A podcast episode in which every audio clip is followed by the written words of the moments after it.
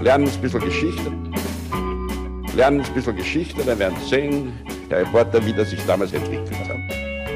Wie das sich damals entwickelt hat.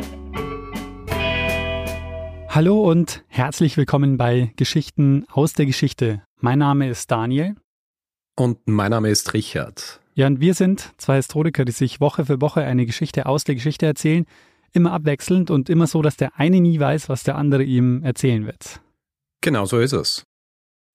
Bevor es hier jetzt aber weitergeht, kommt noch eine kleine Werbeeinschaltung. Werbung. Richard, Daniel? da wo ich sehr gern einkaufe, gibt es jede Menge Großpackungen.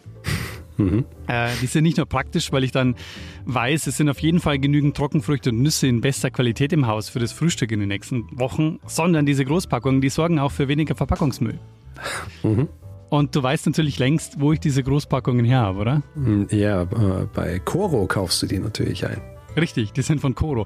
Und bei Coro gibt es jede Menge zu entdecken. Äh, Das Coro-Sortiment umfasst mittlerweile über 1200 Produkte. Ein guter Mix aus konventionellen und biologischen Produkten, darunter Snacks, Trockenfrüchte, Nüsse oder auch Superfoods aller Art. Und damit der Inhalt der Großpackungen auch ordentlich verstaut werden kann in unserer Küche, habe ich mich inzwischen auch eingedeckt mit jeder Menge Vorratsgläsern und Behältnissen, die es auch dort gibt im Non-Food-Bereich, wo ich inzwischen auch schon gut eingedeckt bin mit Coro-Produkten. So geht's mir auch. Für Ordnung sorgt bei uns übrigens seit neuestem auch ein manuelles Prägebeschriftungsgerät, mit dem ich so Etiketten drucken lassen kann. Das haben wir auch. Das gibt's auch bei Coro. Ah, fantastisch. Also für alle, die jetzt Lust bekommen haben, Koro mal auszuprobieren und für alle, die sich ohnehin regelmäßig mit diversen Koro-Leckereien eindecken, für die haben wir ein Angebot. Mit dem Code Geschichte, bitte alles in Großbuchstaben schreiben, gibt's 5% auf das gesamte Koro-Sortiment. Einfach auf www.korodrogerie.de für Deutschland, www.koro-shop.at für Österreich oder www.koro-shop.ch für die Schweiz.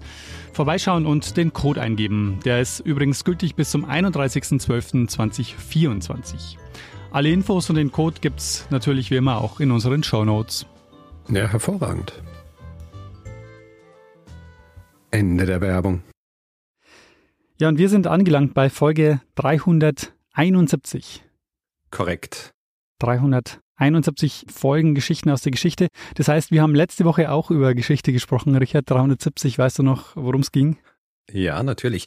Du hast eine Geschichte eines Kodex erzählt von Archimedes, der auf wundersame Art und Weise die Jahrtausende überlebt hat. Zuerst versteckt, um dann plötzlich wieder zum Vorschein zu kommen, wenn man so will. Genau. Obwohl alles dafür getan wurde, dass man ihn eigentlich nicht mehr hätte lesen können. Richtig. Zu verdanken der Akribie diverser Menschen, Genau. dass wir ihn heute tatsächlich haben. Gab auch einiges an Feedback dazu. Also ist natürlich auch so faszinierend, wenn man sich einfach vorstellt, wie, wie wenig Wissen uns tatsächlich so erreicht hat aus der Antike und Mhm. wie diese Texte so überliefert sind. Und das ist ein schönes Beispiel, weil man damit wirklich so über die Jahrhunderte so ein bisschen erzählen kann, wie so die Texte langsam oder das Wissen langsam verloren gegangen ist aus der Antike. Ja. Ja, ich habe es sehr faszinierend gefunden. Es ist wirklich, ich habe das im Ankündigungstweet auch so beschrieben, es ist wie eine Detektivgeschichte ja, durch die Jahrhunderte. genau. Außergewöhnlich. Ja, Richard, also das Feedback würde ich dann in die nächste Feedback-Folge packen und würde jetzt weitergehen im Programm. Im Programm. Ja. Du erwartest, dass ich eine Geschichte vorbereitet habe, gell? Das erwarte ich mal. Du kannst mir auch erzählen, keine Ahnung, was äh, du gestern Abend auf Netflix geguckt hast, aber Ja, ist- interessanter wäre schon eine Geschichte. Ja, gut. Dann kriegst du eine Geschichte. Daniel, warst du schon mal in Ravenna? Nee, ist es in der Toskana? Nein, Ravenna ist die Hauptstadt der gleichnamigen Provinz und liegt in der Region Emilia-Romagna. Es ist eine Gegend, die nebenbei einige der köstlichsten italienischen Delikatessen hervorgebracht hat. Hm. Ja, Parmaschinken aus Parma oder Cetto Balsamico aus Modena. Hm. Ist auch Sitz von Ferrari, Lamborghini oder Maserati. Ja. Aber darum geht's heute nicht. Ravenna, lang bevor Ferraris berühmt wurden, sogar lang bevor Parma und Aceto Balsamico berühmt wurden, war nämlich vor allem auch eines. Hauptsitz der weströmischen Kaiser zu Beginn des 5. Jahrhunderts, Hm. nach der Zeitenwende. Und darum ist es auch nicht verwunderlich, dass aus jener Zeit in Ravenna noch ein Mausoleum steht. Ein Mausoleum, das heute vor allem für seine Wandmosaiken und seine Kuppel berühmt ist. Ja, eine Kuppel, die so konstruiert ist, als ob man in ein Himmelszelt voller schimmernder Sterne blicken würde. Dieses Mausoleum allerdings, das wurde nicht für einen Kaiser gebaut. Tatsächlich wurde dieses Mausoleum für eine Frau gebaut. Eine Frau, die im Laufe ihres Lebens, und ich zitiere hier jetzt einen ihrer Biografen, Kenneth Atkinson, eine Frau, die unzählige Morde mit ansehen musste, mehrere Belagerungen durchlebte, zahlreiche Schlachten überlebte, dreimal beinahe auf See starb und außerdem mehrere Male knapp dem Hungertod entging. Daniel, ich werde dir im Laufe dieser Folge über das Leben der Galla Placidia erzählen, die nicht nur Enkelin, Tochter, Schwester, Tante und Mutter von Kaisern war, sondern schließlich selbst auch Kaiserin und Regentin im Weströmischen Kaiserreich wurde und quasi noch so als Zuckerl obendrauf zeitweise sogar Königin der Visigoten war. Hm. Fantastisch. Also ich muss sagen, du schließt hier wahrscheinlich einige Wissenslücken, weil ich habe weder ihren Namen vorher gehört, noch war mir bewusst, dass die weströmischen Könige und Kaiser irgendwann nicht mehr in Rom waren, sondern in Ravenna. Sehr gut. Und Dann werde ich einige, einige Wissenslücken hier schließen. Ich schließe auch gleich wo an. Ja? ja. Und zwar schließe ich an an eine Geschichte, die ich vor einigen Monaten gemacht habe. Ah, Schach. Und zwar die, Sch bitte? Schach. Nein, die Schlacht von Adrianopel. Ah, okay. Ja. Du erinnerst dich, im Jahr 378 werden die römischen Streitkräfte, mittlerweile ist das Kaisertum ja geteilt, ein Kaiser im Osten, ein Kaiser im Westen. Im Jahr 378 werden eben diese römischen Streitkräfte von den Tervingen bei der Schlacht von Adrianopel geschlagen. Mhm. Ja. Und Kaiser Valens, zu jener Zeit der Kaiser des östlichen Roms, der stirbt. Und nachdem circa zwei Drittel des zur Verfügung stehenden Bewegungsheers, also nicht beinahe das gesamte Bewegungsheer dabei, aber ungefähr zwei Drittel davon sterben ebenso wie Valens bei dieser Schlacht. Und das heißt, das Reich an sich ist jetzt ziemlich geschwächt, ja, zumindest die Streitkräfte, die sie haben. Mhm. Und ich habe gesagt, Valens herrscht über den Osten des Reiches. Allerdings hatte Valens so die Ambitionen, dass er wieder über das gesamte Reich herrschen wollt. Deswegen auch sein Versuch, selbst die Tervingen bei Adrianopel zu schlagen. Der westliche Teil des Reichs wird nämlich von seinen beiden Neffen beherrscht, Gratian und Valentinian II., nachdem der Bruder von Valens, Valentinian I., verstorben war. Mhm. Und Gratian, der sich jetzt mit noch mehr Barbaren konfrontiert sieht, ja, nachdem die Goten ja bei der Schlacht von Adrianopel gewonnen hatten, der benötigt jetzt einen neuen fähigen Heermeister. Jemand, der dafür sorgt, dass diese Gefahr, die jetzt noch größer worden ist, gebannt wird. Und seine Wahl fällt auf einen gewissen Theodosius. Ebenfalls ein Heerführer, der sich mittlerweile aber schon auf sein Gut in Spanien zurückgezogen hatte. Und man würde auch meinen, es ist eine etwas kuriose Wahl, denn Theodosius hatte einen Vater und dieser Vater war 375, also nur einige Jahre zuvor, von Valentinian I., also dem Vater des Gratian, zum Tode verurteilt worden. Und Gratian selbst war der, der offenbar auch diese Todesstrafe vollzogen hatte. Das heißt, dieser gleiche Kaiser fragt jetzt den Sohn des Mannes, den er hinrichten hat lassen, höchstwahrscheinlich fälschlicherweise, er wurde des Verrats bezichtigt. Er fragt jetzt ihn, ob er sein neuer Heerführer werden will und nicht nur sein neuer Heerführer, sondern ob er gleich Kaiser des östlichen Teils Roms werden will. Mhm. Ja. Und Theodosius, wie man es halt so macht, wenn einem angeboten wird, dass man Kaiser werden kann, der sagt natürlich zu. Er ist jetzt Augustus, ja. Die Augustuswürde wird ihm verliehen. Und damit beginnt die Theodosianische Dynastie, eine der langlebigsten Kaiserdynastien des spätrömischen Reichs. Mhm. Und Theodosius' Aufgabe ist jetzt relativ klar umrissen, ja. Seine Aufgabe ist, die Goten, die jetzt weiterhin ein großes Problem sowohl für West- als auch für Ostrom darstellen, in den Griff zu kriegen. Aus strategischen Gründen sucht er sich als ersten Sitz zuerst einmal Thessaloniki aus und er beginnt jetzt was ganz Interessantes. Er beginnt jetzt nämlich mehr und mehr Goten ins römische Heer aufzunehmen. Also das ist ja das Interessante. Das römische Heer ist aufgrund der Goten geschwächt, aber es gibt ja schon eine gewisse Tradition, dass andere Völker die nach Rom kommen, als Föderati aufgenommen werden ins Heer. Also das heißt, was er jetzt macht, ist, er gibt ihnen das, was sie ursprünglich ja auch haben wollten und was im Grund auch zur Schlacht von Adrianopel geführt hat. Er gibt ihnen Grund und Boden, er gibt ihnen Titel und er gibt ihnen Nahrung vor allem. Ja? Mhm. Weil die wollen ja eigentlich nichts anderes, als sich irgendwo niederlassen können und dort leben. Also die wollten eigentlich nur ihre Ruhe haben. ja, so wie die meisten Leute eigentlich einfach nur ihre Ruhe haben wollten. Mhm. Ja? Aber wir dürfen ja nicht vergessen, die sind ja selbst geflüchtet vor den Hunnern. Mhm haben hier die römische Reichsgrenze übertreten auf der Suche nach Land, wo sie sich niederlassen können. Mit ihren Familien. Theodosius selbst hat auch Familie. Mit seiner ersten Frau hat er zwei Söhne. Und nachdem diese Frau gestorben war, nimmt er sich eine weitere Frau. Eine Frau, die heißt Galla. Und Galla ist die Tochter des verstorbenen Kaisers Valentinian I. Ja? Das heißt, Theodosius heiratet jetzt in ein anderes Kaisergeschlecht ein. Und gemeinsam mit dieser zweiten Frau bekommt er ein weiteres Kind. Es wird geboren in Thessaloniki, wahrscheinlich im Jahr 388. Und es ist diesmal kein Sohn, sondern es ist eine Tochter, Galla Placidia, jene Dame, über die wir in dieser Folge sprechen werden. Sehr gut. Sag mal, wie alt war denn der Theodosius, als er dann Kaiser wurde? Er war Anfang 30. Okay, weil du gesagt hast, er hat sich schon so zurückgezogen. Das heißt, er ja, war ja. nicht sein Alterssitz, sondern er war schon noch jung. Okay. Ja, er war noch recht jung. Aha. Ja. Galla Placidia, zu dem Zeitpunkt, als sie auf die Welt kommt, ist sie also schon einmal Tochter und Enkelin eines Kaisers. Wir wissen relativ wenig direkt über Galla Placidias Kindheit und Jugend. Sie wächst am Hof in Konstantinopel auf, das unter der Herrschaft ihres Vaters Theodosius dann schlussendlich zum Sitz der oströmischen Kaiser wurde. Mhm. Ja. Vorher waren es auch andere Städte, die gern verwendet wurden. Jetzt ist aber Konstantinopel dieser fixe Sitz und es muss ein Leben in wahnsinnigem Luxus gewesen sein. Ja, also prächtige Paläste, Sklaven und Eunuchen, die ihr jeden Wunsch von den Lippen ablesen, all solche Dinge.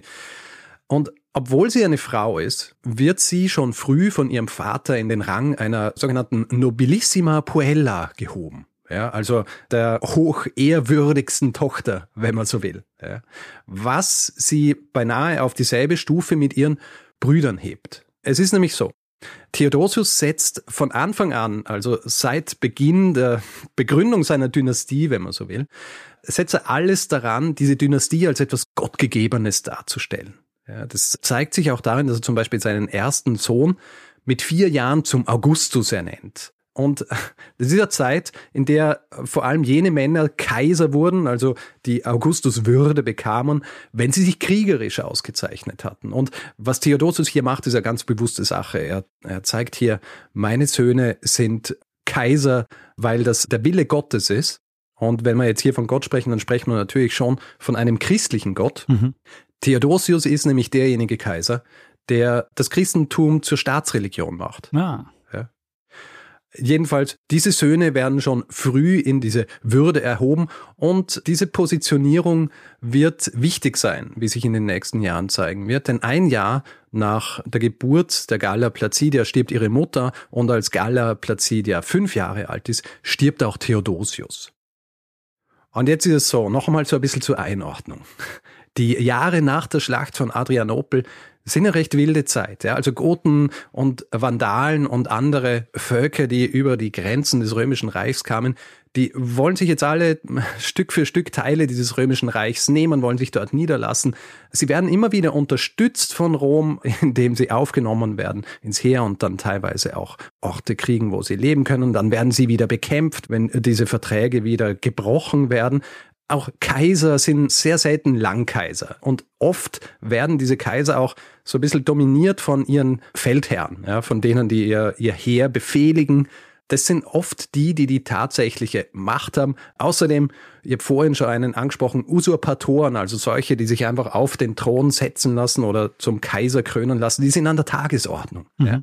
Das heißt, es ist ein reges Kommen und Gehen der diversen Kaiser, dieses geteilten Kaisertums, so dass zum Zeitpunkt des Todes des Theodosius dieser effektiv schon wieder mehr oder weniger über das gesamte Reich herrscht. Es gibt so viel hin und her, dass er versucht, den einen Usurpator loszuwerden und gegen den anderen Heerführer kämpft, so dass schlussendlich, als er stirbt, er beide seine Söhne als die jeweiligen Kaiser eingesetzt hat. Ja, mhm. Also sein Sohn Honorius, der wird zum Kaiser über Westrom ernannt, beziehungsweise der wird zum westlichen Kaiser und sein Sohn Arcadius wird zum östlichen Kaiser. Ich sage das deswegen so, weil es wird ja oft gesagt, es gab Ostrom und Westrom, aber tatsächlich gab es nur ein geteiltes Kaisertum. Ja? Mhm. Es war trotzdem noch das gesamte Reich, aber dieses gesamte Reich war quasi auf die beiden Kaiser aufgeteilt. Das ist wie bei den Wittelsbachern. Die haben mit den Hausverträgen einfach bestimmt, es gibt ein gesamtes Reich und das wird einfach aufgeteilt zwischen den einzelnen Familien. Genau so ist es. Galla Placidia, die jetzt ja eine Weisin ist, die wird jetzt von Stilicho, der ebenfalls ein mächtiger Heerführer war, und dessen Frau Serena aufgezogen. Über Stilicho werden wir nachher noch ein bisschen mehr hören. Vor aber noch ein bisschen was darüber, wie volatil diese Zeit tatsächlich ist. Mhm. Du musst dir vorstellen, vom Osten her nähert sich jetzt nämlich etwas, was ja auch schon die Goten dazu gebracht hat, ins römische Reich zu flüchten. Die Hunnen. Richtig. Die Hunnen, angeführt von wem? Von welchem berühmt-berüchtigten Hunnenkönig? Ah, ähm, warte mal hier, äh, Genghis Khan. Genghis Khan ist kein Hunde Attila. Attila, ah, okay, Attila, ja. Magst du es nochmal sagen? Oder? Kann man ruhig drin lassen. Genghis Khan war ein Mongole. ja. Okay, Attila, natürlich. Richtig, Attila. Mhm. Und im Reich selbst haben sie auch ein weiteres Problem. Es ist jetzt so, also Theodosius stirbt 395 und ab den 390er Jahren findet sich ein neuer gotischer Machthaber im römischen Reich, der jetzt den Kaisern das Leben recht schwer macht, nämlich Alarich. Hm. Von Alarich hast du schon mal gehört, oder? Mhm, von ihm hast du bestimmt schon mal erzählt. Bin mir nicht sicher, ob ich schon mal von ihm erzählt habe. Auf jeden Fall, Alarich ist äh, bekannt und wir werden nachher auch sehen, warum er so bekannt ist. Ja. Alarich wird gerne als König der Visigoten bzw. der Westgoten dargestellt. Ich muss hier auch dazu sagen, Westgoten und Visigoten im deutschsprachigen Raum wird gern von den Westgoten gesprochen, was aber nicht ganz richtig ist. Im Rest der Welt spricht man von den Visigoten und ich spreche hier jetzt auch in erster Linie von den Visigoten. Jedenfalls, Alerich ist mitsamt seiner Macht so ein bisschen das Ergebnis der Fehler der römischen Politik. Eigentlich ist er nämlich zeitweise auch Verbündeter des Theodosius. Er wendet sich dann aber nach einer Schlacht gegen Theodosius, und zwar einer Schlacht beim Fluss Frigidus, wo Theodosius mit visigotischen Hilfstruppen kämpft, aber er verwendet sie so, dass er sie quasi, wenn ich das jetzt so ein bisschen anachronistisch ausdrücken darf, er verwendet sie als Kanonenfutter. Mhm. Ja. Und sie müssen herbe Verluste einfahren und das wendet die Visigoten gegen Theodosius und auch gegen das oströmische Kaisertum. Mhm. Was jetzt nach dem Tod von Theodosius kommt, sind vor allem Auseinandersetzungen zwischen Alerich und dem vorhin erwähnten Stilicho. Alerich wird immer mächtiger, Stilicho bekämpft ihn, teilweise bekämpft er ihn, ohne dass es ihm erlaubt wurde vom oströmischen Kaiser. Es ist eine komplizierte Struktur hier, weil Stilicho verfügt über Streitkräfte sowohl des oströmischen als auch des weströmischen Kaisertums und er ist tatsächlich einer der mächtigsten Männer im ganzen Land und das wird im Schluss eigentlich aber dann auch zum Verhängnis. Ja, Stilicho übrigens selber halber Vandale und das zeigt auch schon so ein bisschen, in was für einer Zeit wir uns jetzt hier schon befinden. Also es gibt keine eindeutig römischen Heerführer oder auch Machthaber mehr. Das Ganze ist jetzt schon sehr verwoben mit den ganzen unterschiedlichen Völkern, die hier schon seit Jahrzehnten nach Rom kommen. Und Stilicho überspannt den Bogen.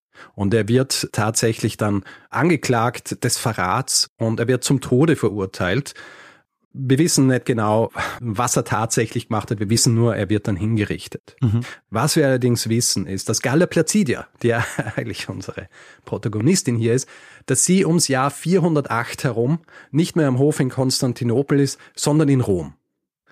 Und Rom im Jahr 408 ist gerade nicht mehr der Hauptsitz des weströmischen Kaisers, weil der Bruder von Galla Placidia Honorius, der ja, wie wir wissen, jetzt der Kaiser über den Westen Roms ist, der bezieht ab dem Jahr 402 Ravenna. Hm. Warum Ravenna? Ja. Ravenna in der Forschung wird gerne mal so als Symbol des Niedergangs des Römischen Reichs dargestellt. Ja. Mhm. Einerseits wird behauptet, dass Ravenna verwendet wurde, weil es von Sümpfen umgeben ist und deswegen schwerer einzunehmen ist, auch dass es am Wasser ist, was sinnvoll ist. Es gibt einen Historiker namens Andrew Gillett, der widerspricht dem allerdings in einem Artikel aus dem Jahr 2001, glaube ich, wo er meint, dass Rom eigentlich ganz gut befestigt war. Die große Stadtmauer war kurz vorher eigentlich wieder, wie soll ich sagen, renoviert worden. Und er sieht den wahren Grund eher darin, dass es ein Stützpunkt der Armee war, die also so für Sicherheit gesorgt hat. Außerdem weist er darauf hin, dass Ravenna zwar ab 402 Sitz der Kaiser war, aber dass es gegen Ende des tatsächlichen Weströmischen Reichs schon wieder Rom war. Mhm. Das heißt, Ravenna nur zeitweise Sitz der weströmischen Kaiser. Jedenfalls, es ist jetzt das Jahr 408 und Stilicho, der zumindest zeitweise Alerich in Schach halten konnte, der ist jetzt tot und äh, es fehlt jetzt wieder jemand, der gegen die Visigoten vorgehen kann, die jetzt schon tief ins Kernland des Römischen Reichs eingefallen sind, also das, was wir heute als Italien kennen. Ja? Und so kommt, was kommen muss. Alerich umzingelt Rom, ja?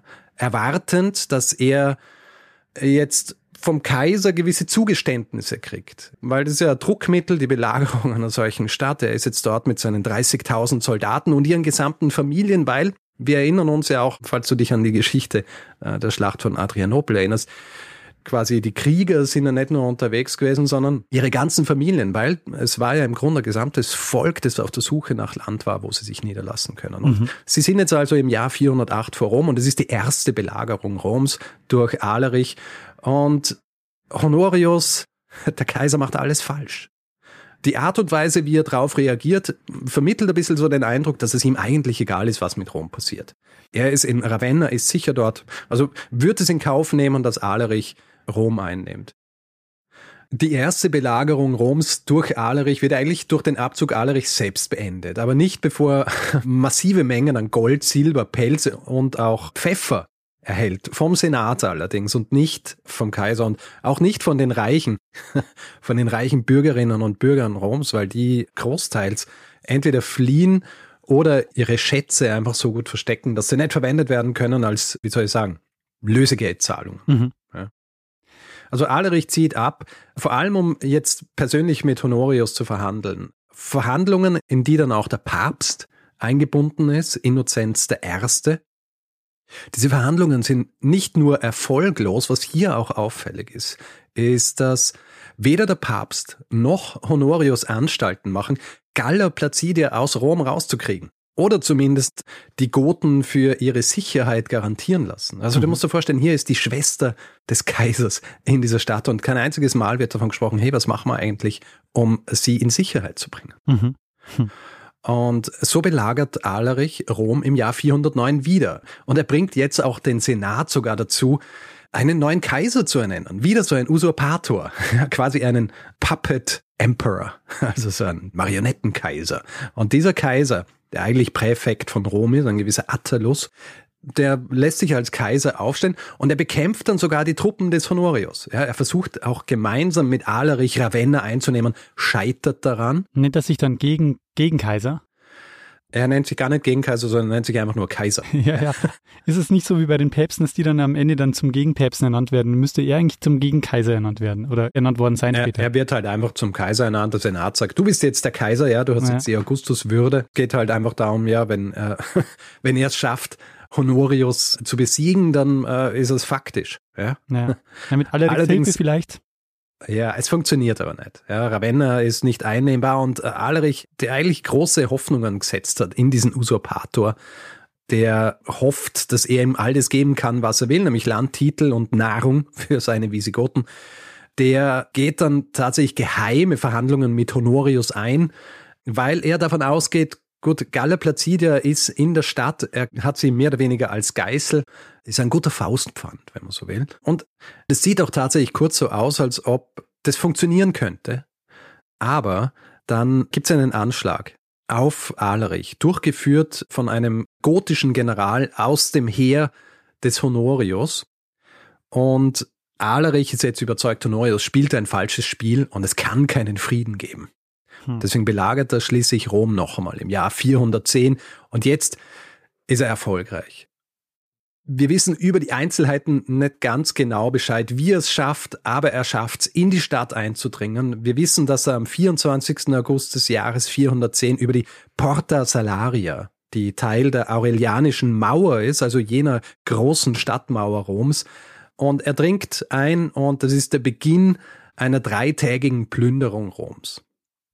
Also drei Tage lang plündern die Goten die Stadt. Eine Stadt, die, muss man sich vorstellen, ohnehin schon am Boden war. Ja? Mhm. Also drei Jahre lang wurde diese Stadt mehr oder weniger belagert. Es gibt Geschichten von Leichen, die in den Straßen der Stadt lagen, weil die Gotens den Bewohnern und Bewohnerinnen nicht erlaubt haben, ihre Toten auf den Friedhöfen außerhalb der Stadt zu begraben. Widerstand gab so gut wie keinen. Also musst dir vorstellen, hier dringen jetzt ungefähr 40.000 gotische Krieger in diese Stadt ein, stoßen auf ausgehungerte Bevölkerung, geschwächt. Und nehmen alles mit, was sie dran können. Interessanterweise nicht so viel. Ja. Ah. Also Alerich lässt zwar viele Monumente und große Gebäude zerstören. Interessanterweise, weil die Goten vorwiegend Christen waren, werden einige der größeren Kirchen verschont, aber zum Beispiel die Villen der reichen Bürgerinnen und Bürger werden niedergebrannt. Und der Bevölkerung ergeht es natürlich auch nicht besser. Also viele werden getötet, viele werden auch verschleppt. Und das ist etwas, was Honorius, der in seinem sicheren Ravenna sitzt, beinahe, wie soll ich sagen, mit einem Schulterzucken hinnimmt. Hm. Was er wahrscheinlich ebenso mit einem Schulterzucken hingenommen hat, dass Alarich jetzt Galla Placidia mitnimmt. Wohl mit der Absicht, sie gegen ein Lösegeld wieder zurück nach Ravenna zu schicken, dass Galla Placida stattdessen aber dann jahrelang ihre Geißel sein wird und schließlich sogar zu ihrer Königin wird, das erwartet zu diesem Zeitpunkt noch. Verstehe. Weil du jetzt ja gesagt hast, mitnimmt, also er hat sie entführt. Er hat sie entführt, natürlich, geraubt. Ja. Wie geht das Ganze vonstatten? Also Alerich verlässt Rom relativ rasch wieder, ja, nach drei Tagen, höchstwahrscheinlich, weil er genau das, was er eigentlich gesucht hat, dort gar nicht gefunden hat, nämlich Nahrung. Er hatte hier dieses große Heer und eigentlich braucht er in erster Linie Nahrung. Sie haben jetzt zwar ihre Wägen, die voll gefüllt sind mit Gold und Edelsteinen und allen möglichen Dingen, aber Nahrung brauchen sie trotzdem. Und deswegen ziehen sie weiter, ja. Diese große Armee und Galla Placida ist auch mit.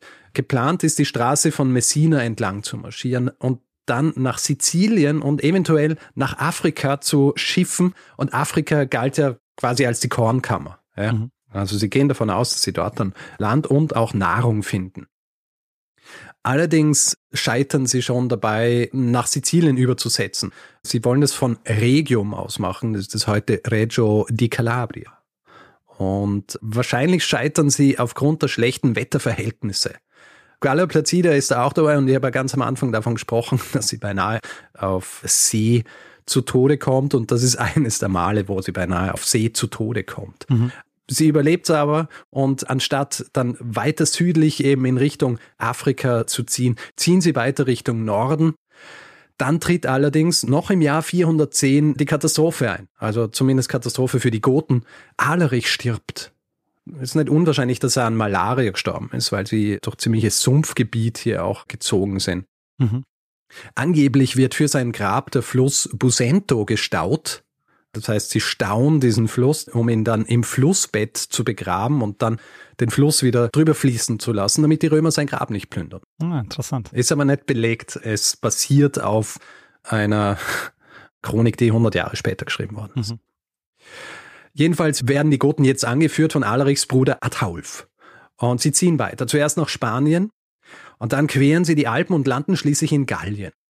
Gleichzeitig verhandeln sie jetzt aber auch mit Honorius bzw. dessen mächtigen Heeresmeister Flavius Constantius. Nochmal zur Erinnerung, die Kaiser dieser theodosianischen Linie zeichnen sich selbst nicht durch ihre Kriegskunst aus und haben deswegen immer so ihre eigenen mächtigen Heermeister, die für sie quasi die the dirty work gemacht haben. Und das bringt natürlich auch seine eigenen Probleme mit sich. Jedenfalls Adhaulf verhandelt und bekämpft im Jahr 413 sogar einen Kontrahenten des Kaisers, der ihm im Gegenzug verspricht, dass er das bekommt, was er unbedingt will, nämlich Getreide, Nahrung. Warum das Ganze schließlich nicht funktioniert, ist nicht ganz klar. Es endet aber dann darin, dass Ataulf, statt dass er Galla Placida zurückgibt, quasi als Tausch für Land und Nahrung, stattdessen plündert er den Süden Galliens und nimmt mehrere Städte ein. Eine dieser Städte, Narbonne, wird dann schließlich im Jahr 414 zu dem Ort eines außergewöhnlichen Spektakels. Dort ehelicht Ataulf, nämlich Galla Placidia. Hm. Was jetzt tatsächlich bedeutet, kann ich vielleicht vermitteln, wenn ich so ein bisschen die Unterschiede zwischen Ataulf und Galla Placidia rausstreiche. Also Galla Placidia musst du dir vorstellen. Aufgewachsen in einem Palast in Konstantinopel, ja, wie ich vorhin gesagt habe. Es gab keinen Luxus, der ihr fremd war. Ja, alle Wünsche wurden ihr von den Lippen abgelesen. Sie hat wahrscheinlich in ihrem Leben bis zu jener Zeit, als sie geraubt wurde, um mit den Goten mitzuziehen, keinen Finger rühren müssen. Ja? Und Ataulf hingegen ist ein Visigote, der Zeit seines Lebens nichts anderes getan hat, als von einem Ort zum nächsten zu marschieren, mit seinem gesamten Volk auf der Suche nach einem Ort, wo sie sich niederlassen können. Mhm. Der im Gegensatz zu ihr keine feine Seide getragen hat, höchstwahrscheinlich nicht gewöhnt war an die exquisitesten Speisen, so wie sie, sondern wahrscheinlich Felle getragen hat und oftmals einfach nur Grütze zu sich genommen hat. Ja? um es jetzt ein bisschen plakativ zu sagen. Mhm. Galla Placidia war streng katholisch und wohl auch sehr gläubig und Ataulf traditionellerweise war zwar auch ein Christ, aber Arianer. Wir haben das, glaube ich, hin und wieder schon mal besprochen, diese Unterschiede zwischen Katholizismus und Arianer. Es ist vor allem im frühen Mittelalter ist es immer ein großes Problem. Mhm. In diesem Fall hat es keinen Hinderungsgrund bedeutet, dass die beiden heiraten. Galla Placidia, die ist jetzt nicht nur Tochter, Enkelin und Schwester römischer Kaiser, sie selbst ist jetzt auch Königin der Visigoten. Hm. Ja? Weiß man, ob sie das freiwillig macht oder ist das gegen ihren ähm, Es ist, weißt du, es ist schwer zu sagen, ob sie es freiwillig Es ist nicht unwahrscheinlich, dass sie es freiwillig gemacht hat, beziehungsweise, dass sie nicht so ein großes Problem damit gehabt hat, weil sie natürlich jetzt auch ihre eigene Macht hat, über die sie verfügen kann. Es ist ja so, Ataulf wollte vielleicht mit dieser Ehe auch zeigen, dass er nicht einfach das römische Reich zerstören will oder einnehmen will, sondern dass er mit seinen Goten Teil davon werden will. Mhm. Es ist auch so die Hochzeit, die in der Villa des Ingenius stattgefunden hat, eines prominenten Bürgers von Narbonne. Diese Hochzeit war eine rein römische Affäre. Ja, also Galler gekleidet in kaiserliche römische Roben und Ataulf gekleidet wie ein römischer Soldat. Mhm. Hm. Ja. Sie bekommt dann auch bald einen Sohn. Und sie nennt ihn Theodosius nach ihrem Vater. Leider, aber natürlich auch nicht ungewöhnlich für diese Zeit, stirbt Theodosius bald nach der Geburt. Damit aber nicht genug. Ihr Mann Ataulf stirbt im Jahr 416, nur zwei Jahre nach dieser Eheschließung. Und er wird ermordet von einem Goten namens Siegerik. Und du erinnerst dich, ich habe davon gesprochen, dass Alerich als er vor Rom ist, dass es einen Anschlag auf ihn gibt mhm. von jemandem aus dem Heer des Honorius. Das war ein gewisser Sarus und der war der Bruder dieses Sigerik. Und das sieht man jetzt wieder mal diese Verstrickungen hier. ja. Es ist nämlich so, dass dieser Sigerik höchstwahrscheinlich angestiftet wurde von dem Constantius, also dem Heermeister von Honorius. Dieser Siegerik, der versucht dann sich selbst als König aufzustellen, also ist ein weiterer Usurpator, nur diesmal eben bei den Goten. Er wird aber sieben Tage danach selbst getötet. Ma. Und ein, ja, werden alle getötet. Aber ein Mann namens Valia wird dann von den Goten zu ihrem neuen König gewählt. Und dieser Valia, der schließt jetzt tatsächlich einen Frieden mit Honorius. Also Galla Placidia wird gegen jede Menge Getreide zurück nach Ravenna gebracht und Vallia in weiterer Folge erhält auch die kaiserliche Erlaubnis, gegen die Vandalen in Spanien vorzugehen, was sie dann die nächsten zwei Jahre auch machen werden. Und mhm. sie erhalten dann schließlich auch genau das, was sie eigentlich schon immer wollten. Sie erhalten Land. Sie werden auch Föderati, also das heißt, sie kämpfen dann auch für die römischen Kaiser und sie bekommen dann auch Land in Gallien mit Toulouse als ihr Zentrum. Und sie werden dann auch dort die nächsten drei Jahrhunderte eine wichtige Präsenz bleiben. Also vor allem in Frankreich und dann auch in Spanien. Mhm. Galla Placida ist jetzt also zurück in Ravenna am Hof ihres Bruders. Und obwohl sie natürlich nicht annähernd die Macht hat, die die männlichen Mitglieder ihrer Familie haben, ist sie jetzt eine ganz andere Person als jene, die Honorius wahrscheinlich sieben Jahre vorher zum letzten Mal gesehen hat. Sie ist jetzt 28 Jahre alt, sie ist Witwe Sie verfügte aber über ihr eigenes Geld, vor allem nämlich jenes, das sie von Ataulf als Hochzeitsgeschenk erhalten hat. Und sowohl nach römischem Recht als auch nach gotischer Tradition steht ihr das weiterhin zu. Kann ihr mhm. niemand wegnehmen. Außerdem hat sie jetzt Verbündete, ja, in Form der Visigoten. Und sie hat auch ihr eigenes Kontingent an Visigoten, das sie mitgebracht hat, nach Ravenna. Ja, die leben jetzt in Baracken, ganz in der Nähe ihres Palasts und sind im Grund ihre eigene Wache, ja, ihre eigene Garde. Privatarmee dabei. Richtig. Außerdem ist sie eine ehemalige Königin, die es mittlerweile auch gewohnt ist, ihre eigenen Entscheidungen zu treffen und die auch durchzusetzen. Es muss für sie deshalb zusätzlich bedrückend gewesen sein, erkennen zu müssen, dass sie trotzdem weiterhin eine Figur in einem Spiel ist, das in erster Linie von Männern gespielt wird. Und allen voran Honorius und natürlich auch der vorhin schon erwähnte Constantius. Es ist nämlich so, Honorius, der wahrscheinlich als er Galla Placidia freigekauft hat, das auch schon vorgehabt hat, der gibt seine Schwester jetzt diesem Heerführer als Frau. Die Quellen schreiben, dass sie dagegen Einspruch erhoben hat, kann man sich gut vorstellen. Sie hat nicht viel übrig gehabt für Constantius, vor allem auch, weil er höchstwahrscheinlich auch schuld dran war, dass ihr visigotischer Mann ermordet wurde. Die Quellen schreiben, dass sie sich so sehr geweigert hat, dass der Kaiser wütend wurde und dann ihre Hand einfach bei dieser Zeremonie im Jahr 417 genommen hat und in die Hand des Constantius gelegt hat mhm. und damit das Ganze offiziell gemacht hat. Wenige Monate nach der Hochzeit ist sie bereits schwanger und wahrscheinlich Anfang 418 gebiert sie eine Tochter, Justa Grata Honoria.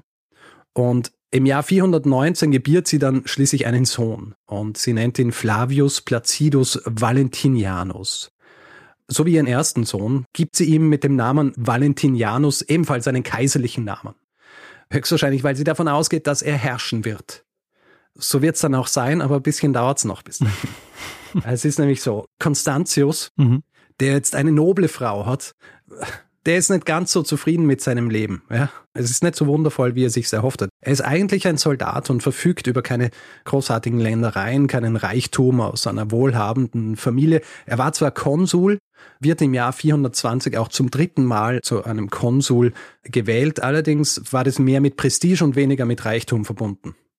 Und Honorius merkt jetzt auch, dass er ihn mit was anderem zufriedenstellen muss. Und er tut es schließlich am 8. Februar 421, indem er ihm die Augustuswürde verleiht. Wir haben einen neuen Kaiser, beziehungsweise einen Co-Regenten. Hm. Und jetzt gibt es einen Co-Regenten des Weströmischen Reichs. Kurz darauf wird auch Galla Placidia zur Augusta. Sie ist jetzt auch Kaiserin. Also das wird sie nicht automatisch?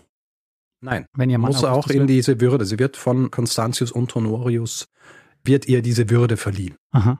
Was auch bedeutet, dass sie jetzt auf Münzen zum Beispiel zu sehen ist. Mhm. Was ganz gut ist, weil das sind die einzigen bildlichen Darstellungen, die wir von ihr haben. Ah ja, cool.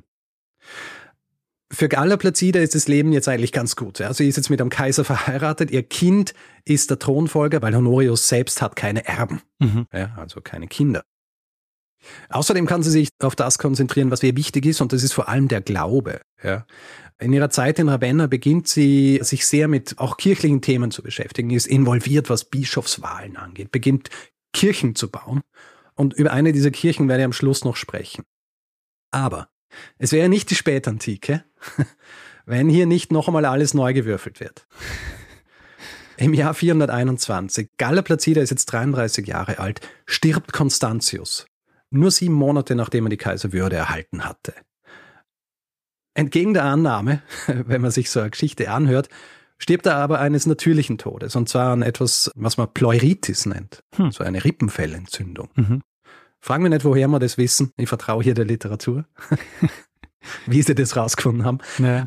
Aber es ist insofern ja kein Problem, weil äh, es gibt ja schon den Sohn, der übernimmt einfach die Nachfolge und gut ist ich meine, er ist halt tot, ja. Also für ihn nicht so gut, aber grundsätzlich fürs dynastische Denken natürlich.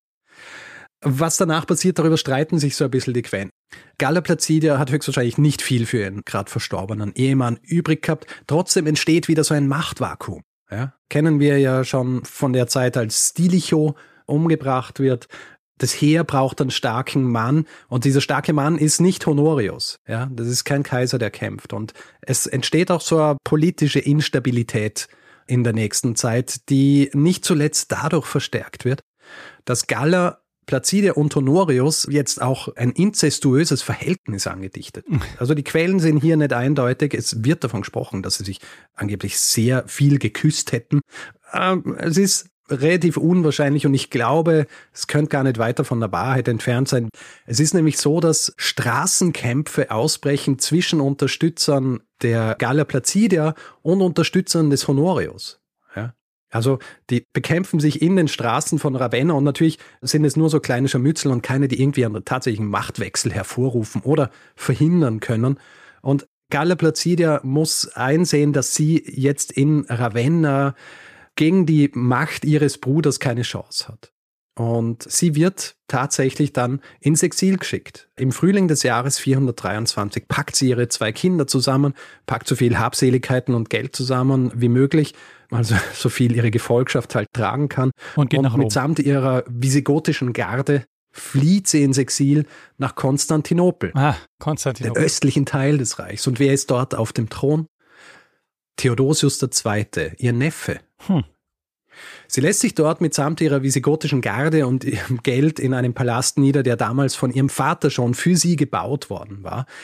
Ihr Verhältnis zu dem Neffen ist grundsätzlich kein gutes. Ja. Niemand hat ein wahnsinnig gutes Verhältnis miteinander, weil jeder immer Angst hat, dass man ihm wegnimmt, was er hat an Macht.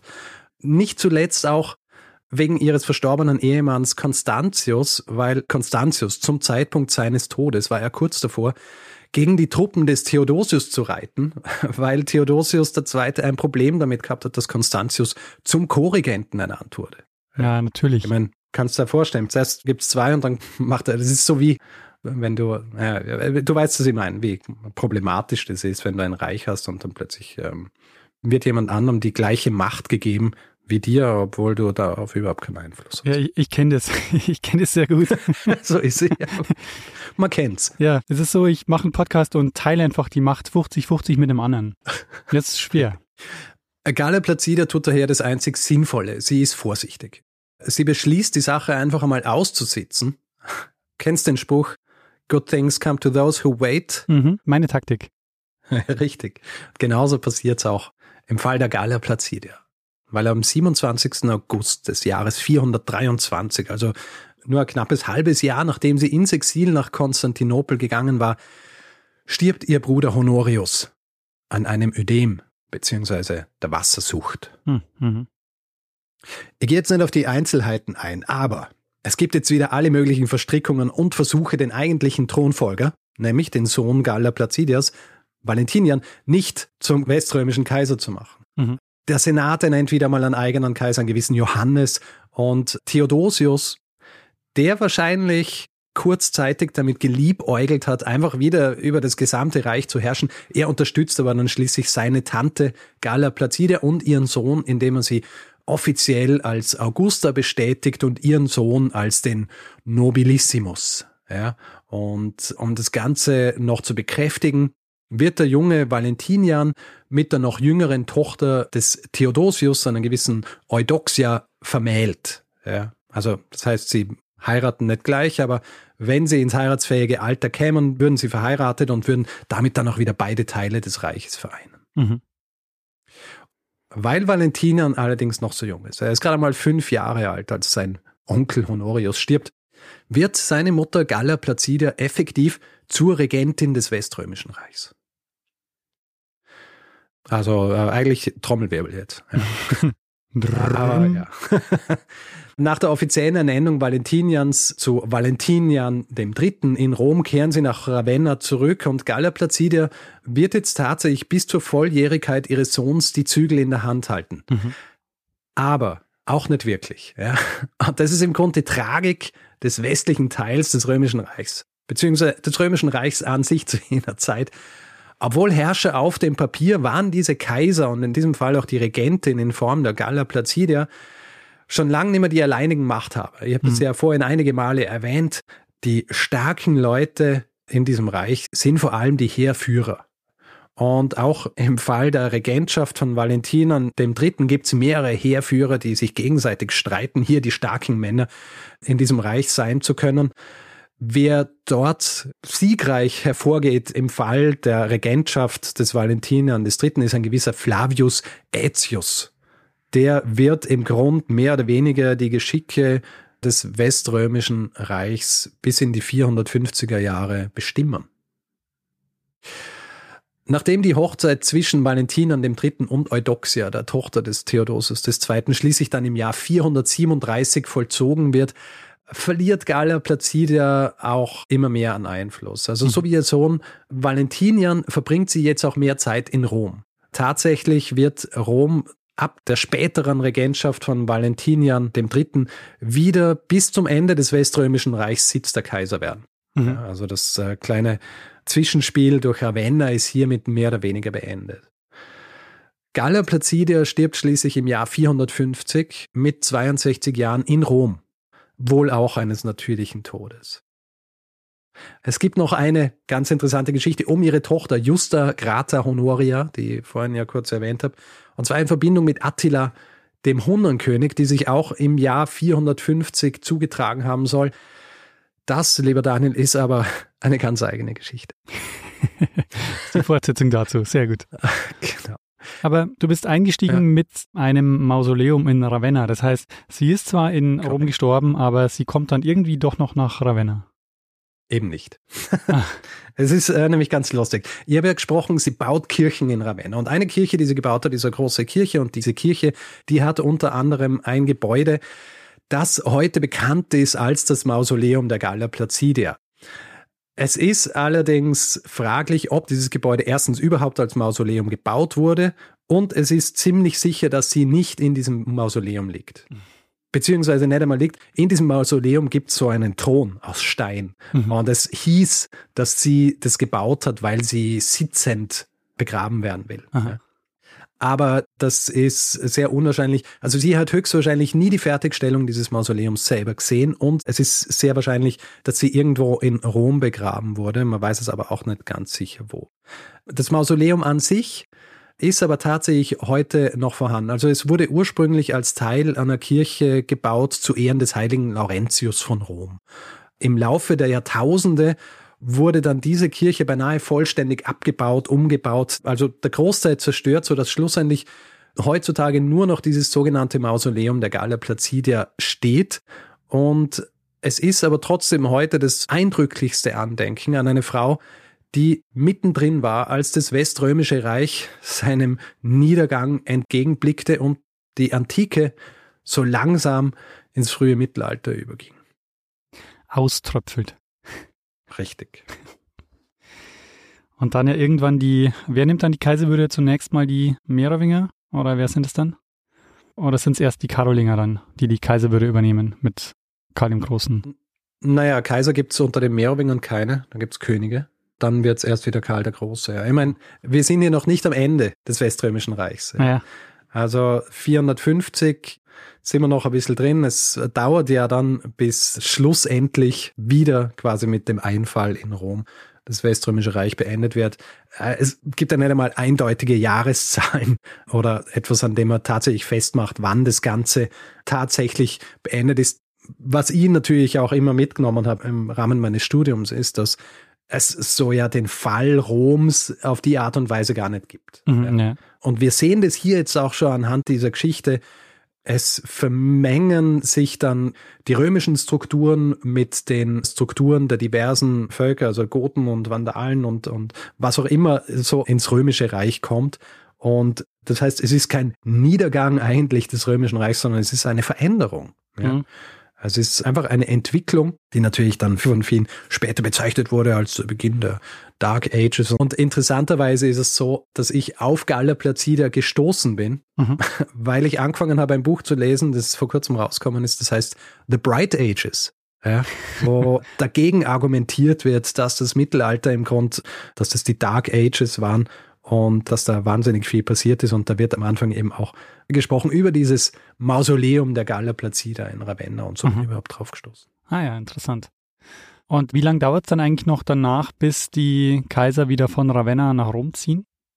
Also Valentinian der dritte, also der Sohn von Galla Placida, der ist schon derjenige, der wieder nach Rom zieht. Ah, okay. Mhm. Ja, das heißt, es war ein Zeitraum, also ungefähr 402 da zieht der erste nach Ravenna und dann, es ist ja auch nie so, dass immer nur diese eine Stadt ist. Also die wechseln dann ja auch hin und wieder die Städte, aber mhm. es ist ja auch so, dass vorher zum Beispiel die weströmischen Kaiser auch nicht ständig in Rom waren, sondern teilweise in Mailand oder Mhm. auch in Trier, weil vor allem in der Spätantike war es so, dass viele Kaiser vor allem in der Nähe der Grenzen sein wollten, weil es war eben wichtig, diese Grenzen zu schützen und da ist viel passiert. Ja.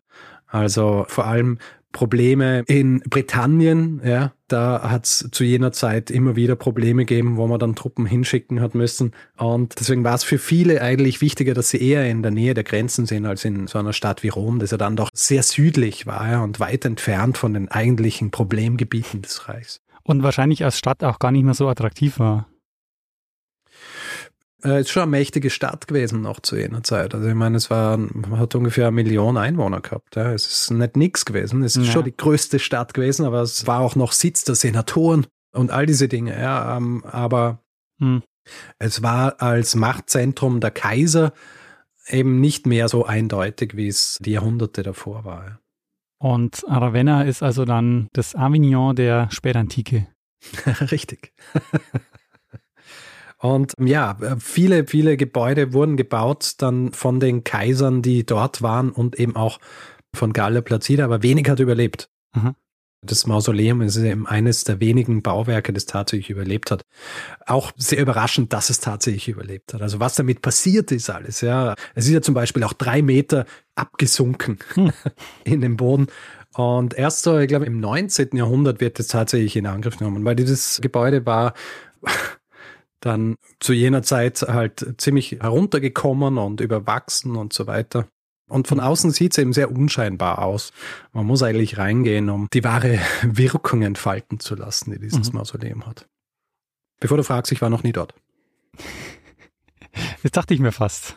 Gut, vielleicht, nachdem ich jetzt mehr oder weniger schon erklärt habe, wie drauf gestoßen bin. Also, das bist, ist bist du schon fertig Hinweis. mit deiner Geschichte, Richard? Ja, ich bin fertig. Ach so, okay. Wir sind schon im Real Talk. Richtig. Okay. Eine Sache, die du jetzt äh, so verwoben hast in diese Geschichte, ist ja, also zum einen natürlich diese Komplexität der unterschiedlichen Machthaber, die da immer reinkommt, aber der rote Faden ist ja die Biografie der Galla Placidia. Ist sie eigentlich, weil ich habe von ihr noch nie gehört, also ist sie, Ja. ähm, warum? Also Es ist ganz kurios irgendwie, weil sie in der Wissenschaft nicht so unbekannt ist. Also ich habe allein jetzt für diese Vorbereitung habe ich, es gibt drei Monographien über sie, die alle mehr oder weniger so anfangen. Also die erste ist, glaube ich, so um 2010 rauskommen, dann ein paar Jahre später noch eine und ich glaube die letzte 2020. In der Literatur, also im akademischen Umfeld ist sie bekannt und ist auch viel geschrieben worden über sie. Aber in der öffentlichen Wahrnehmung ganz wenig eigentlich. Und ich kann es mir nicht ganz genau erklären, warum. Weil es natürlich auch spektakulär ist. Ich meine, sie war im Ostrom, sie war in Westrom, sie Hm. war äh, auch zeitweise dann verheiratet mit einem Visigoten. Also ich meine, das ist ja, Ja, sie war in, an, allen, Eh. an allen Ecken beteiligt, die irgendwie spannend oder halt äh, ja, kritisch total. waren. Ich meine, ich kann mir vorstellen, und das ist grundsätzlich auch natürlich das Problem, wenn man sich solche Figuren anschaut. Es gibt wenig von ihr, das sie so ein bisschen greifbar macht. Ja. Mhm. Weißt du, was ich meine? Ja. Also es ist viel über sie geschrieben worden, aber dass sie irgendwie so als Person so richtig, wir wissen natürlich, ja, sie war gläubig und so weiter und äh, hat sich sehr engagiert für die Kirche und das Christentum und all solche Dinge, aber sie war einfach wenig greifbar. Wir wissen tatsächlich zum Beispiel auch nicht, wie sie sich gefühlt hat, als sie mit dem visigotischen Ataulf verheiratet wurde. Mhm. Ja. Mhm. Und ich glaube, das sind vor allem Dinge, die dafür sorgen, dass auch in der öffentlichen Wahrnehmung historische Persönlichkeiten irgendwie bekannter sind oder mehr rezipiert werden als jetzt in der Forschung zum Beispiel. Naja. Aber vollständig kann es das auch nicht erklären, glaube ich, warum sie so unbekannt ist. Dafür, dass sie ja tatsächlich auch wirklich eine der mächtigsten Personen dann in der Spätantike war. Was vielleicht auch so ein bisschen Erklärung ist, weil Spätantike ist für viele, die sich jetzt nicht wissenschaftlich damit beschäftigen, nicht wahnsinnig interessant. Also dieser Übergang von Antike zum frühen Mittelalter, das wird gerne mal irgendwie so ein bisschen übersprungen. Erstens, weil es diese sehr volatile Zeit ist, die ich jetzt beschrieben habe, die teilweise halt auch sehr verwirrend ist und du hast viele unterschiedliche Namen und Usurpatoren und du hast nicht wirklich so eindeutige Machtverhältnisse und das macht es wahrscheinlich als als Narrativ, dem man gern folgen will, für viele ein bisschen zu komplex. Mhm. Dann werden natürlich auch so Menschen wie Gala Placidia in der öffentlichen Wahrnehmung auch nicht so bekannt, wie sie eigentlich sein sollten, basierend auf dieser Biografie. Ja. Es ist ja so, ich habe von der Darstellung gesprochen. Ja. Mhm. Es gibt nur eine Darstellung und das ist die auf den Münzen. Es gibt mehrere Artikel und so weiter, die gerne mal geschrieben werden äh, über Galla Plazida, die dann bebildert werden. Selbst die Biografien, die ich gelesen habe, die werden bebildert mit Bildern, die sie gar nicht darstellen, wo aber mhm. dann immer behauptet wird, dass sie dargestellt wird. Mhm. Also es gibt einen Artikel, werden tatsächlich alle Bilder herangezogen, die zwar Frauen zu jener Zeit und ich glaube eins sogar die Frau des Stilicho mit ihrem Sohn, aber eben nicht Galla Plazida. Also wenn du irgendwo äh, Bebilderung siehst und es ist keine Münze und es steht dort, das ist Galla Plazida, dann weißt du, das ist falsch. Verstehe, sehr gut. Aber weil du das jetzt auch gerade angesprochen hast, äh, die Komplexität der Spätantike, was vielleicht auch so ein bisschen daran liegt, dass diese Zeit insgesamt auch weniger bekannt ist. Ich glaube, an sich wären ja Übergänge auch total spannend, weil man da halt super Sachen erzählen kann, weil man da zum Beispiel auch diese Veränderungen hat, diese Usurpatoren, die an die Macht kommen und so. Also mhm. da gäbe es ja auch Geschichten, die man, glaube ich, gut erzählen kann. Einerseits. Andererseits aber ist es halt zu komplex, weil es ist immer so, dass, das hat man jetzt mhm. auch bei dir gemerkt, so, jemand kommt in die Macht, aber das bringt gar nichts, weil ähm, spätestens zwei Jahre später ändert sich die Situation wieder komplett. Ja, ich glaube, es ist allerdings auch so eine gute Zeit, um sich auch grundsätzlich so die Frage zu stellen, was bedeutet Macht eigentlich? Ja. ja. Was bedeutet Macht auch zu jener Zeit? Und du kommst dann halt drauf, du kannst es gar nicht eindeutig sagen. Ja, bedeutet Macht, dass du den Oberbefehl über dein Heer hast, dann äh, haben die diversen theodosianischen Kaiser nicht wahnsinnig viel Macht gehabt, weil die mhm. Macht eigentlich bei ihren Heerführern lag. Also es ist schon eine sehr interessante Zeit, um sich auch diese grundsätzlichen Fragen zu stellen, denke ich. Ja, und es ist ja nämlich auch interessant, ähm, wenn man sich anschaut, wie dann doch manche Reiche ja auch dann länger Bestand hatten. Also ich meine, dass Ostrom in mhm. Konstantinopel einfach dann über die Antike hinweg Bestand mhm. hatte, dann auch ja sich das Papsttum auch halten konnte. Mhm. mit dem äh, Kirchenstaat und so über sehr viele Jahrhunderte. Das finde ich auch sehr spannend. Und dann ja gleichzeitig ja, ja im Grunde genommen im, die neuen Königreiche entstanden sind. Also dann irgendwie Merowinger, Karolinger und so. Ja. Was dann im, ja. ja na, ich persönlich finde es eine sehr spannende Zeit, deswegen habe ich auch meine, meine große akademische Arbeit ja auch über das Merowinger Reich geschrieben, das ja dann eineinhalb Jahrhunderte später kommt. Ja. Mhm, also das hängt ja jetzt dann alles schon sehr miteinander zusammen. Ja. Was ich noch fragen wollte oder sagen wollte, was ist mit den Visigoten los? Die wollten eigentlich nach Afrika und landen dann in Gallien?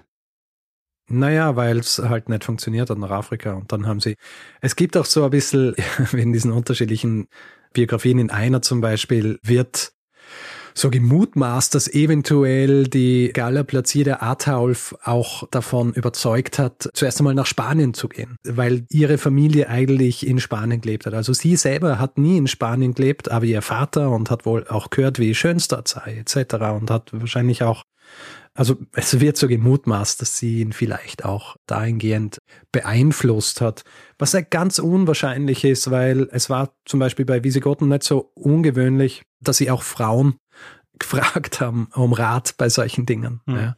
Also man muss sich das nicht so vorstellen, dass Frauen jetzt überhaupt keine Rolle gehabt hätten, die über das Kinderkriegen ausging, sondern bei den Visigoten war das auch durchaus üblich, dass hier solche Sachen besprochen worden sind. Und ich meine, ich kann mir auch vorstellen, Sie war ja eine römische Prinzessin und einen gewissen Wert haben sie wahrscheinlich schon auf die Dinge gelegt, die sie gesagt hat. Also es kann auch gut sein, dass sie eben auf Betreiben beziehungsweise auf Anraten der Galla Placidia dann auch nach Spanien gegangen sind. Ja, ich meine, große Seefahrnation halt waren sie ja auch nicht. Ne? Also wahrscheinlich Na, eben. gab es da wenig Tradition. Wobei der Weg ist ja auch nicht so weit dann von Sizilien bis Afrika. Ja, aber es ist gefährlich, ja.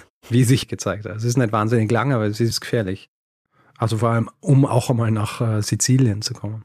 Ja, klar. Mit äh, ja 40.000 oder wie viel hast du gesagt? Mindestens. Ja, ungefähr. Hm. 40.000 Kriegern und ihren Familien. Ja. ja. Ja, Richard, sehr spannende Geschichte. Also, wie du merkst, wir könnten da jetzt noch länger drüber reden, weil es einfach auch sehr komplex ist. Also, ich danke dir sehr, dass du dich da durchgewühlt hast. Gerne. Und uns und mir das näher gebracht hast. Also, eine große Wissenslücke gefüllt. Ich kenne jetzt die Galla Placidia. Ich weiß, warum sie in Ravenna waren. Und ich weiß mehr über die Visigoten. Sehr gut. Wenn, du das mitkriegt hast, dann ist ja das, ja das Wichtigste. Man muss sich ja. ja nicht alles merken, aber zumindest ein paar Eckpunkte. Sehr gut. Und Allerich und Plünderung Roms, das glaube ich auch noch so eine genau, der Highlights der Spätantike. Ja. genau, die Highlights der Spätantike. Sehr gut. Dann äh, würde ich sagen, Dann, ähm, ja, gehen wir über zum Feedback-Hinweis-Block. Jawohl. Wer Feedback geben will zu dieser Folge oder anderen, kann es per E-Mail machen. Feedback at geschichte.fm kann das direkt auf unserer Seite machen, geschichte.fm, kann auch uns Feedback auf den diversen Plattformen geben. Twitter, Facebook, Mastodon, Instagram. Da heißt man überall Geschichte FM. Wer auf Mastodon folgen will, und momentan machen das gerade viele, einfach geschichte.social im Browser eingeben, dann landet man direkt auf unserem Profil. Wer Reviews schreiben will und Sterne vergeben und grundsätzlich einfach bewerten will, kann es zum Beispiel auf Apple Podcasts machen, kann es auf Spotify machen, kann es auf panoptikum.io machen, also grundsätzlich überall, wo man Podcasts bewerten kann.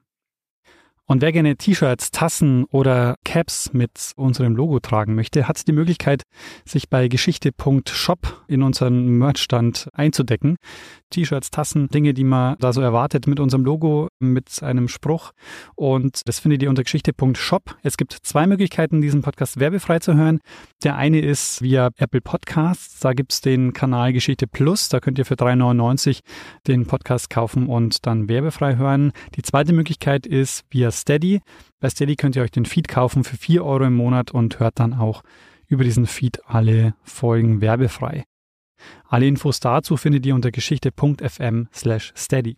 Wir bedanken uns in dieser Woche bei Julia, Laura, Joe, Nikolas, Sarah, Armin, Till, Carmen, André, Sebastian, Wladislav, Markus, Christine, Stefanie, Michael, Iris Susanne, Patrick, Andrea, Jan, Alexandra, Matthias, Frank, Sebastian, Nadja, Christoph, Thomas, Nils, Bianca, Bernd, Simon, Kai, Melanie, Corbinian, Lukas und Roland. Vielen, vielen Dank für eure Unterstützung. Ja, vielen herzlichen Dank. Tja, dann würde ich sagen, Richard, mach mal das, was wir immer machen und geben dem einen das letzte Wort, der es immer hat. Nämlich Bruno Kreisky. Lernen ein bisschen Geschichte. Lernen ein bisschen Geschichte, dann werden Sie sehen, der Reporter, wie das sich damals entwickelt hat. Wie das sich damals entwickelt hat. Aber, also kannst auch weitermachen, ich weiß nicht wie laut. Ja, ich weiß nicht. Ich möchte nicht, dass das im Hintergrund ist. Warte, ich schalte mal da raus. Was da los ist. Warum die da so viel Mühe? Na, wirklich. Aber das sind Bedingungen, die sind eigentlich inakzeptabel.